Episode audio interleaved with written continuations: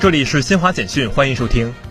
国际奥委会和北京冬奥组委近日宣布，根据防疫手册要求，北京冬奥会奖牌得主在领奖时可以短暂摘下口罩并留影纪念。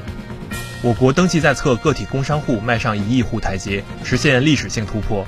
截至二零二一年底，全国登记在册个体工商户已达一点零三亿户，占市场主体总量的三分之二，其中九成集中在服务业，主要以批发零售。住宿、餐饮和居民服务等业态为主。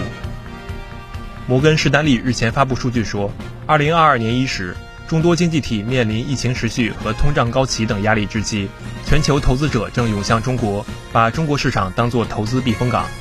以上由新华社记者为您报道。